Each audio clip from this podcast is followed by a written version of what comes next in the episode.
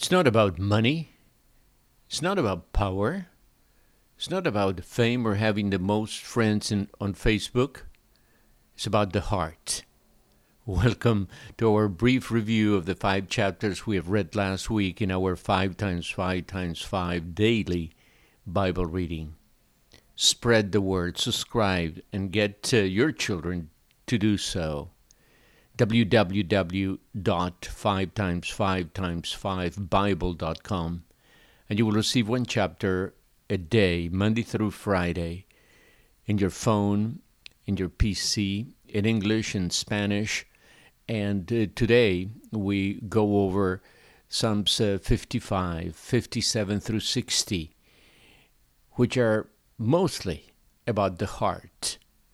The word heart uh, in the hebrew language is the language of the Old Testament, refers to the inner man, the mind, the will, and it appears 593 times in the Hebrew Old Testament. For the first time, it appears in Genesis 6 5 to describe the thoughts of a man's heart. That was only evil.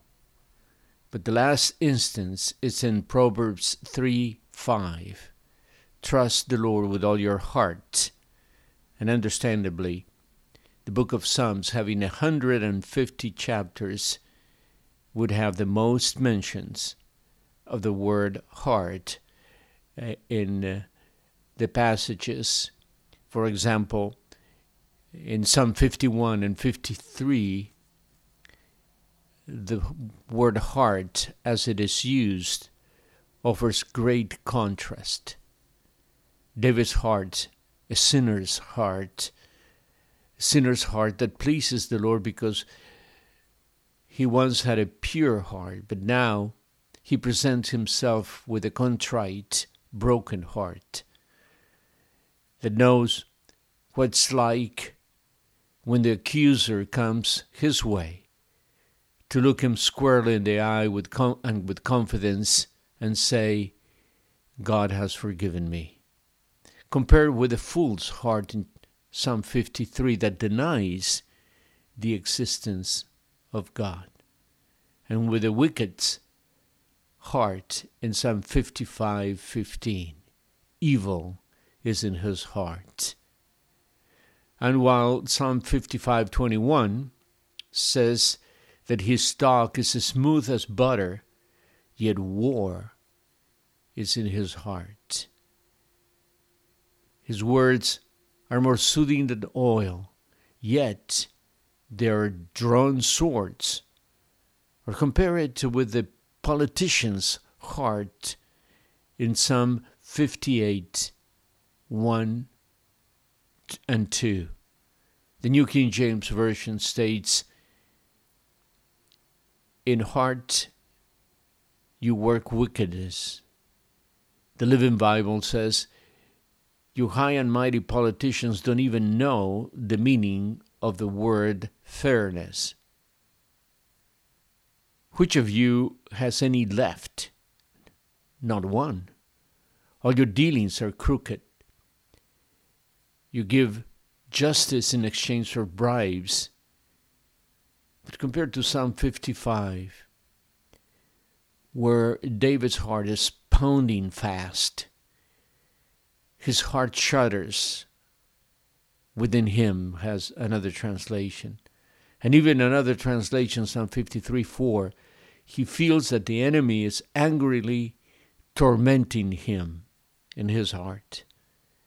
But in the midst of despair, like a desert flower, his faith springs up and he's able to encourage us with the words in Psalm 53 22 that resonate with a man or a woman that has faith in his or her heart. Cast your burden on the Lord, and He will sustain you. He will never permit the righteous to be moved. He can tell us that because he ends the psalm testifying that no matter the circumstances, I, he says, but I will trust in you. My heart is anguish within me. The terrors of death have fallen upon me. Psalm 55 4. Compare that to 57 7. My heart is steadfast. Oh God, my, fo- my heart is steadfast, he repeats.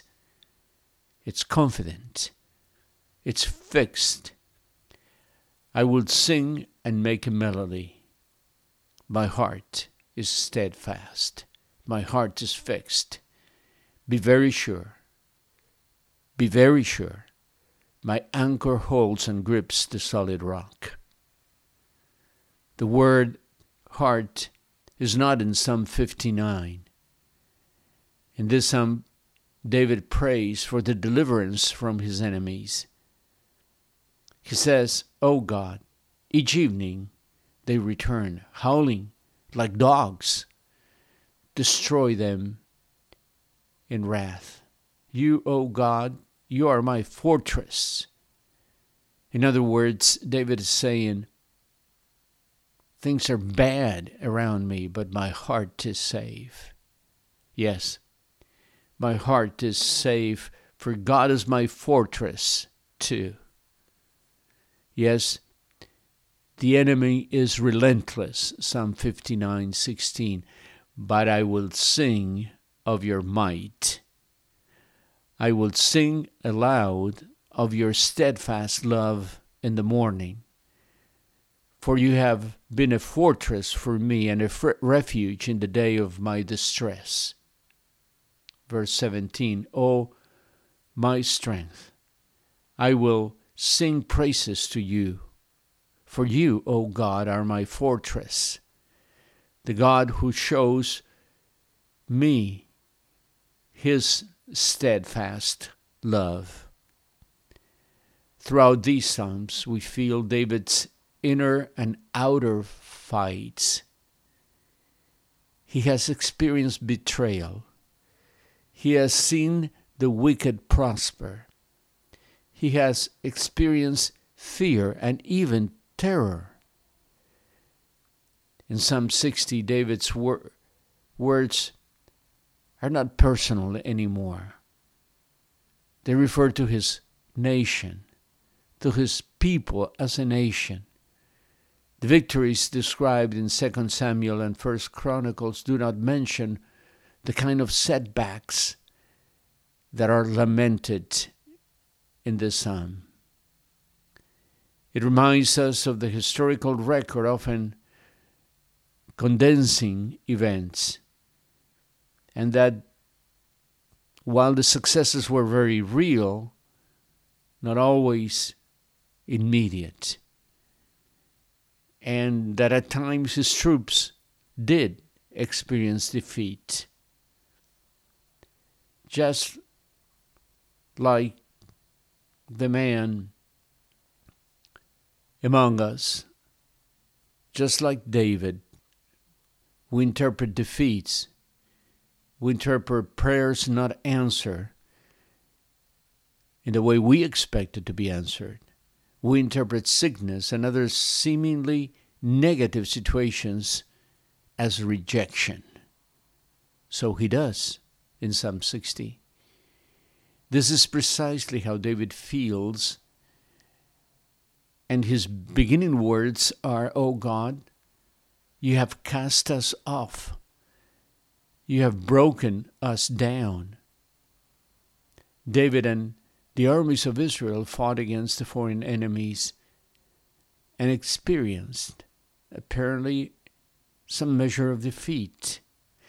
David knew that when the Lord fought for Israel, victory was assured. If there was defeat, however, it was likely that God was displeased with them. Therefore, David appealed to what he believed to be the ultimate cause, not the immediate cause.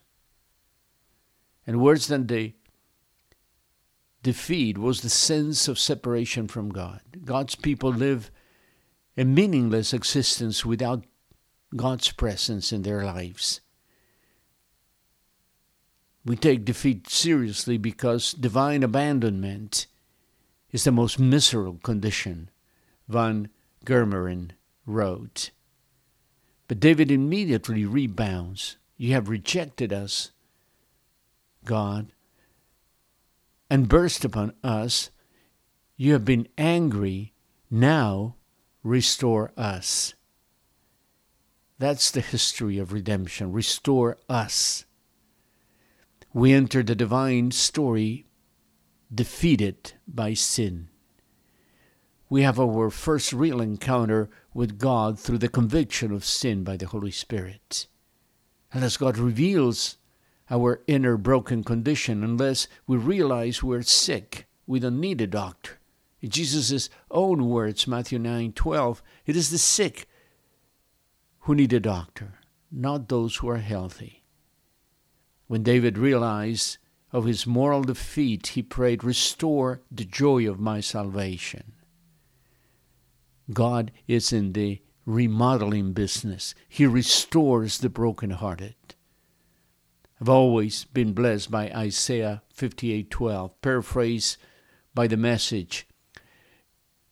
You'll be like a well-watered garden, gurgling spring that never runs dry. You will use the old rubble of past lives to build anew, rebuild the foundations from out of the past. You will be known as those who can fix things, restore old things, rebuild and renovate, make the community livable again. God wants us to restore you, our lives and your life too. You may be down, but you're not out. You may have lost the battle, but He has won the war. Back to Psalm 60, verse 4, the Amplified Bible. You have set a banner for those who fear you. A banner that may be displayed because of the truth. And His banner over us is love. The only thing the law can do about sin is condemn it, but grace restores through love. And you can be restored. Just repent, acknowledge your sin, Believe on the Lord Jesus Christ, and you will be saved. You will be restored. You'll be back in business with God. May God richly bless you. And keep on reading the Holy Scripture. One chapter a day, five times five times five Bible.com. God bless you.